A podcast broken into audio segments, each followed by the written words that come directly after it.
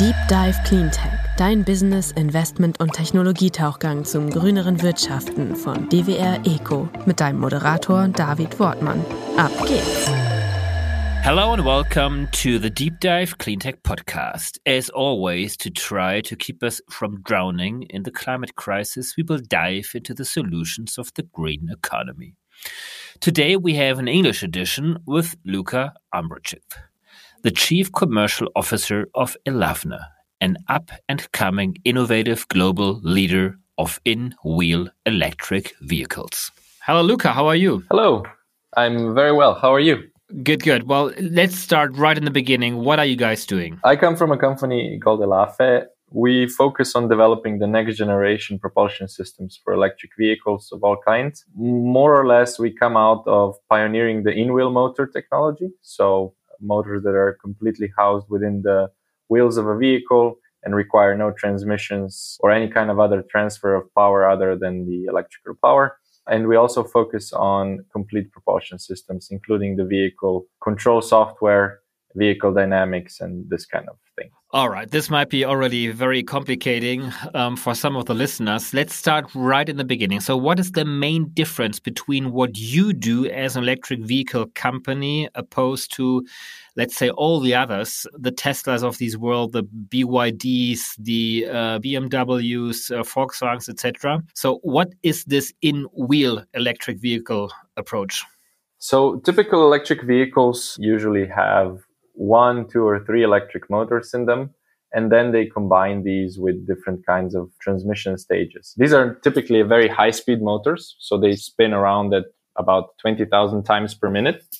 And then they have to use mechanical reduction gears and this kind of things to slow it down to the speed of a typical car or a van wheel. Uh, obviously, the wheels go between zero and about 2000 rotations per minute. That's a typical approach. And they have a central motor.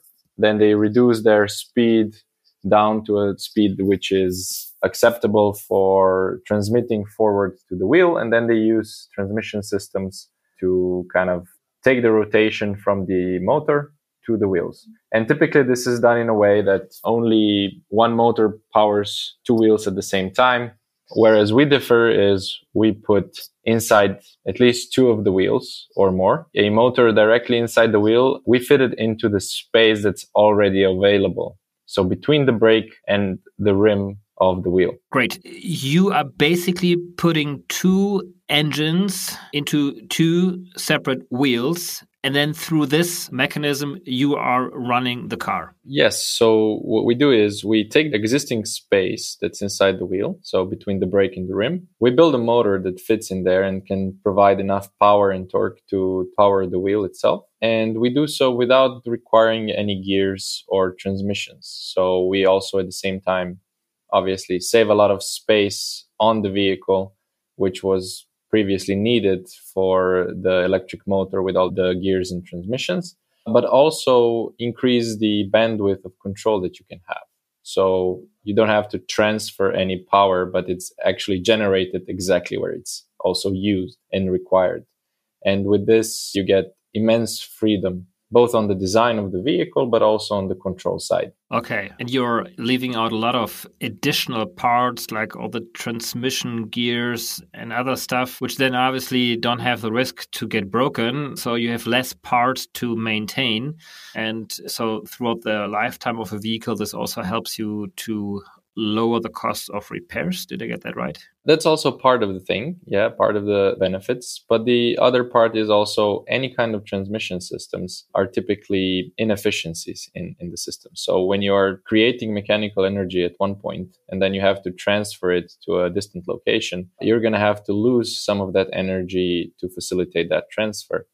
And obviously, by generating the energy exactly where it's needed, you kind of eliminate those losses in the system, meaning that you can have, let's say, uh, put it very bluntly on a vehicle with the same battery, you have more range. And do you put those two engines in the front wheels or the back wheels?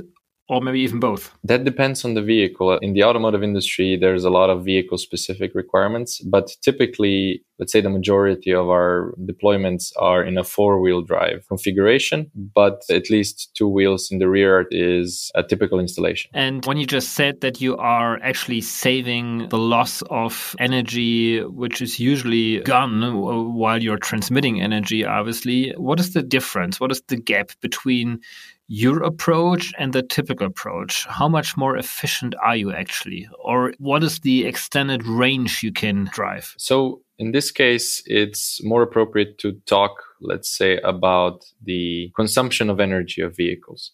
So, typically, the vehicles, electric vehicles, passenger cars that are on the streets today, they tend to use approximately 18 kilowatt hours of energy per 100 kilometers driven we can drop that down to sometimes even 10 kilowatt hours per 100 kilometers driven. So it's more or less a in improvement in the range of sometimes in extreme cases even 40%. However, uh, typically the range increase that we see in different vehicles is usually between 5 and 15%. Which is already substantially. Do you have any additional cost producing your type of systems, which might, well, eat up the efficiency benefits again? So, this is a very good question. Overall, uh, you have to account that typically if you have one motor one power electronics and then a gearbox and the differential and you know half shafts transferring the power that setup is approximately not by a lot, but just a little bit cheaper compared to in-wheel motors. Typically, the benefits that we get on the vehicle level in terms of packaging and terms of aerodynamics, because you have the freedom to design the vehicle to be both comfortable for the passenger, very ergonomic, and still have a very low coefficient of drag. All that combined, you get a net positive, which means that by introducing the in-wheel powertrain, the vehicle maker actually reduces the amount of cost that the vehicle requires to be made. So there's actually a net positive benefit.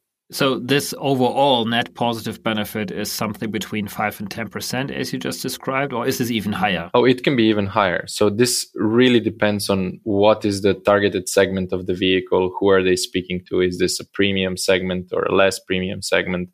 Uh, what is the scale of the production and so it's very dependent on the brand and on the on the OEM however in almost all cases where in-wheel makes sense there's also a big benefit basically if not in cost directly for example in cases where you can have identical cost to an alternative solution you get so many more benefits in terms of vehicle motion freedom so you now control directly each of the wheels in both directions and there is a lot of advanced safety functions and comfort functions that are possible to be implemented based on this kind of topology of the powertrain. So, what are the cases where this in wheel solution does not make any sense? Let's say if it's direct drive, meaning that it's embedded inside the wheel and has no reduction gears, then typically very, very high torque demanding applications come to mind. So, that's where reduction gears are actually the most useful is when you have a very very huge amount of torque that you need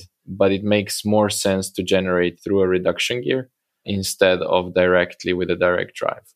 Some typical examples would be off-road vehicles that require climbing more than 100% slopes that's 45 degrees or some heavy duty transport like uh, big trucks that have to haul 40 50 tons.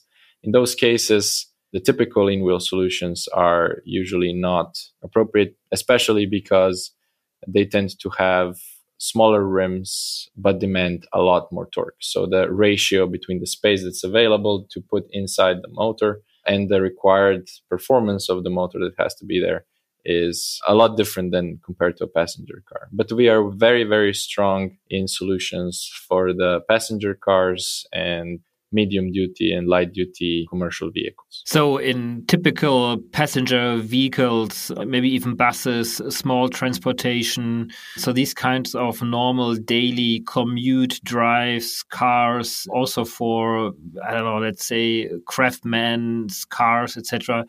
This is where your solution actually has all these benefits. Yes, that is correct. We, in the recent years, we focused a lot on we call them mission specific vehicles. This is because in, let's say, focus theory, you have to find the biggest impact you can make. Obviously, this is a new technology. It's existed for 120 years as an abstract notion. However, we've managed to overcome a lot of the challenges that have been present in the past. And with that, we are trying to really focus on the applications where we can, at this time, for this time in the market, also bring the most benefits.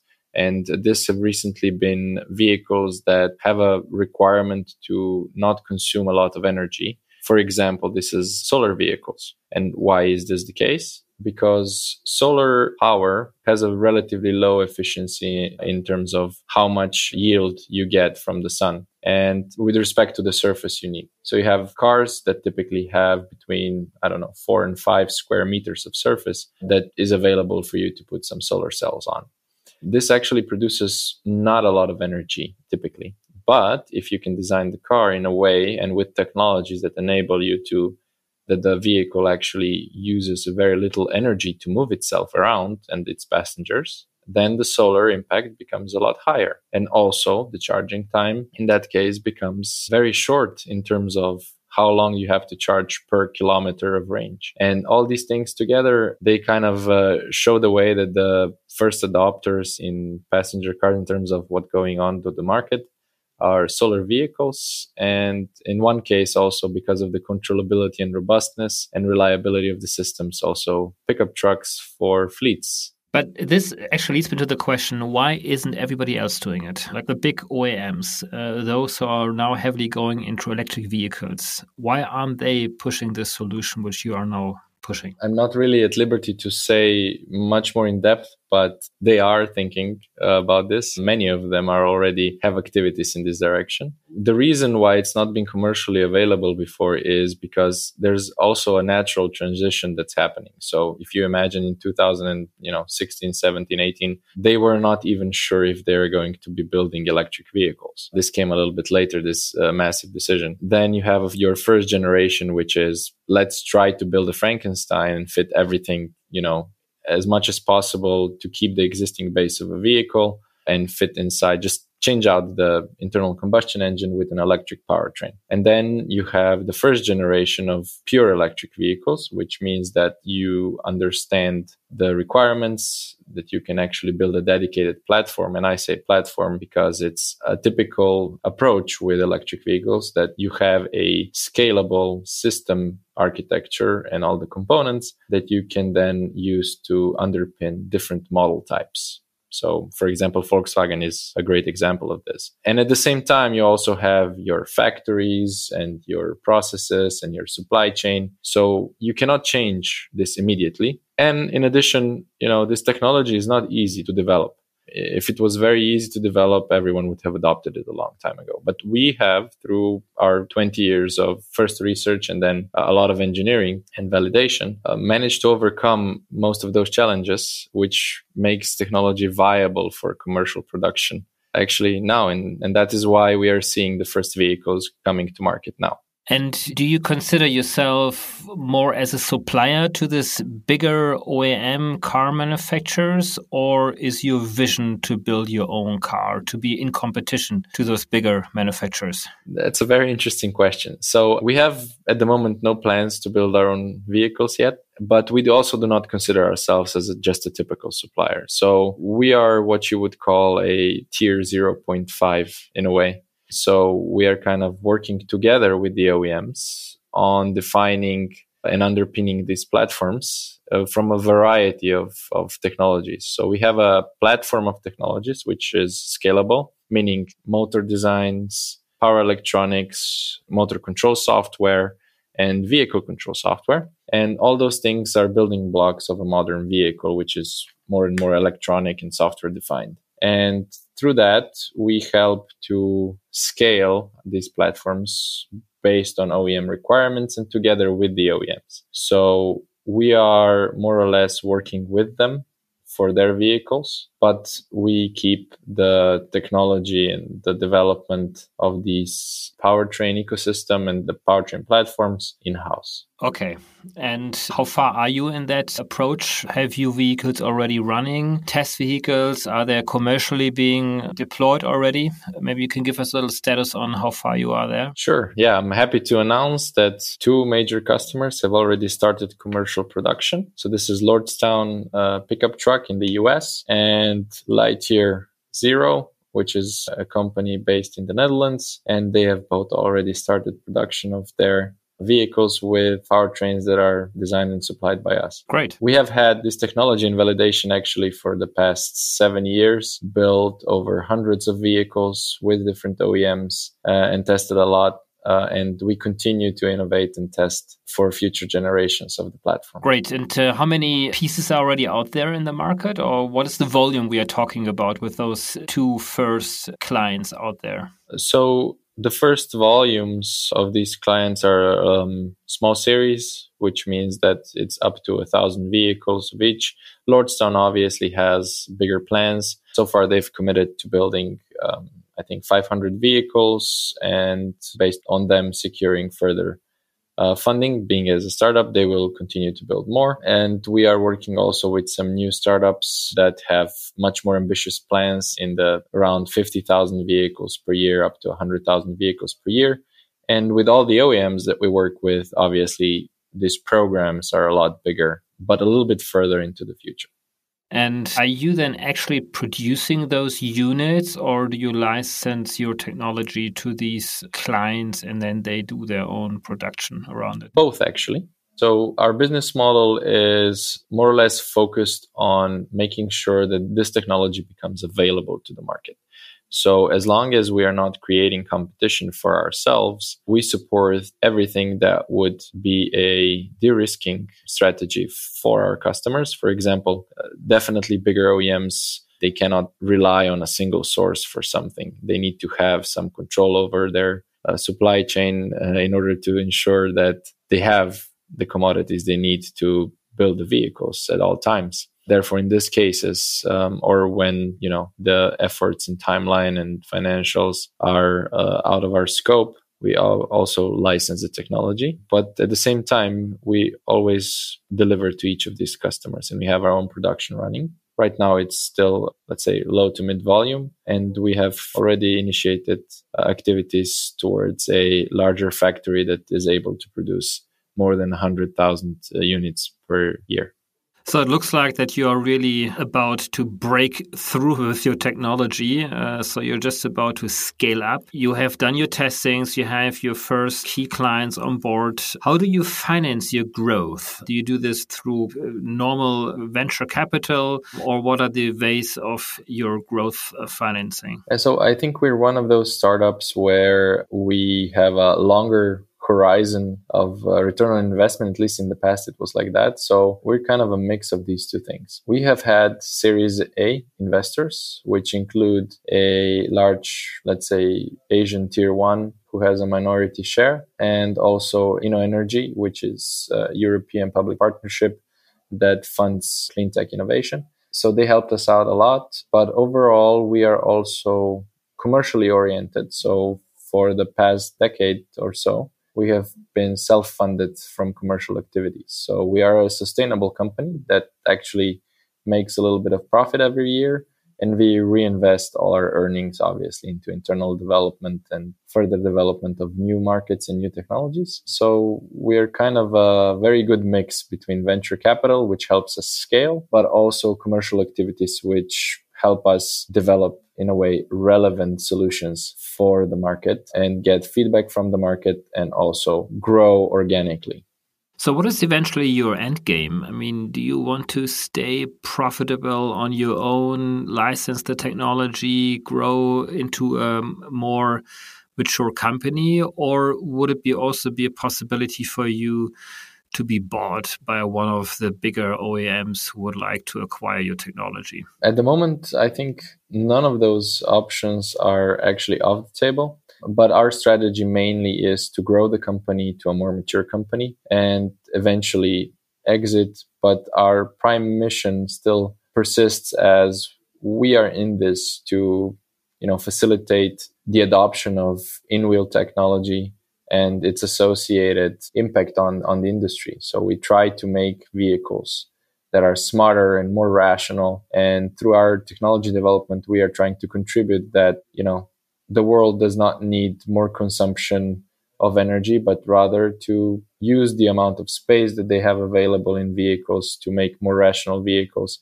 And this remains our mission. And as long as we can push that mission and continue growing and continuing increasing the impact on this world, that's where we're headed. So definitely we hope to continue growing. However, we do understand that we will need strategic partners for that. And thus uh, an IPO or an exit through an M&A is very likely in the future. So, how would you describe your main bottlenecks right now? What are the main constraints to further or maybe more quicker growth? Well, this is automotive industry, which means that people are thinking long way ahead. And development, typically pre-development with larger OEMs takes time and it's also a lot capital intensive. So like Elon Musk said, you know, production hell, he understands it. So scaling up uh, in this kind of way is definitely one of the challenges. We're actually successfully going through this, but we are a new player in a new market. So the EVs are actually a a very uh, early stage market. In wheel powertrains are even a little bit earlier stage market. Uh, and in order to grow quickly here, it's also very capital intensive. So from our side, I think time and capital are definitely one of the things where we can definitely grow faster and more efficiently if those two are in,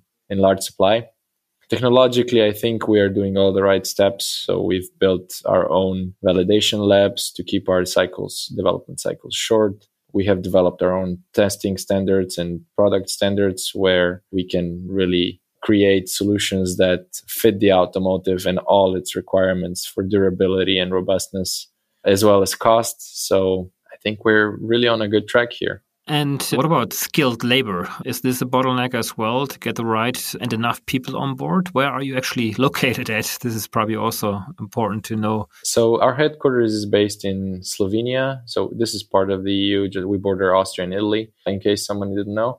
It's a very nice country to live in. The standard of living is very high, quality of life as well. So this is your pitch already to get some people over to you. already, already. But uh, objectively, it's not the home of the automotive industry in, in our segment. So we have a lot of tier two, maybe some tier one, but mostly tier two suppliers focusing more on the production side of things, so castings, machining, some overmolding, plastics, mold injections. We are um, let's say, a lot closer to the customers. And obviously, Germany is just a short three hour drive, but majority of the skilled labor here is luckily very accessible. So we have a lot of very smart engineers uh, that are really good in electrical engineering, mechanical engineering, and physics. And this has helped us grow. But on the business side, I think we also have to, you know, like every company, be close to the customers. So we are also going to, and also already undergoing expansion in relevant markets to be close to the customers. Luca, this all sounds really great. And before we finish up, uh, what is your view on the future of this electric market? Has the decision been made already that vehicles will be electric and you're good to go? Or what are your takes on the future? Thank you. It's a very, very interesting question that we think about a lot. So definitely i think electric powertrains are already decided as the road forward. Uh, i think there is going to be a lot of changes on the energy storage side. So battery technologies propulsion technologies all of this is definitely evolving and the vehicle is becoming more and more software defined. So a lot more electronics a lot more code. Uh, and this is just going to continue to grow and there's going to be a lot of changes. I think we're probably now at about 10% of the transformation that's happening. But also, you know, autonomous driving and user experience and the way people use mobility modes, all of that is changing and it's going to continue to change and it's going to be more fragmented and depending on geography depending on you know the density of the population and multimodality of public transport etc etc so there there is a high likelihood that when vehicles not only are built in a better way and smarter and more rational but also the way how they're used. Right now 90% of the time they're parked somewhere. With the advent of uh, self-driving technologies and the framework in legislation and everywhere else in the future, hopefully the anticipation is that there's more likely going to be less vehicles overall on the road, but they will be used for much more of the time. And the focus is going to be more on the user experience rather than just on owning a vehicle that you like to drive and that looks good. And from that point of view, our future development is much more focused on that as well. So, as much as we are a hardware company, we're also a software company, and we are developing a lot of the technologies that will become more and more relevant as this transformation happens everything from you know how the powertrain can control and affect the comfort of the occupants or the cargo and the safety of the occupants and the cargo uh, based on the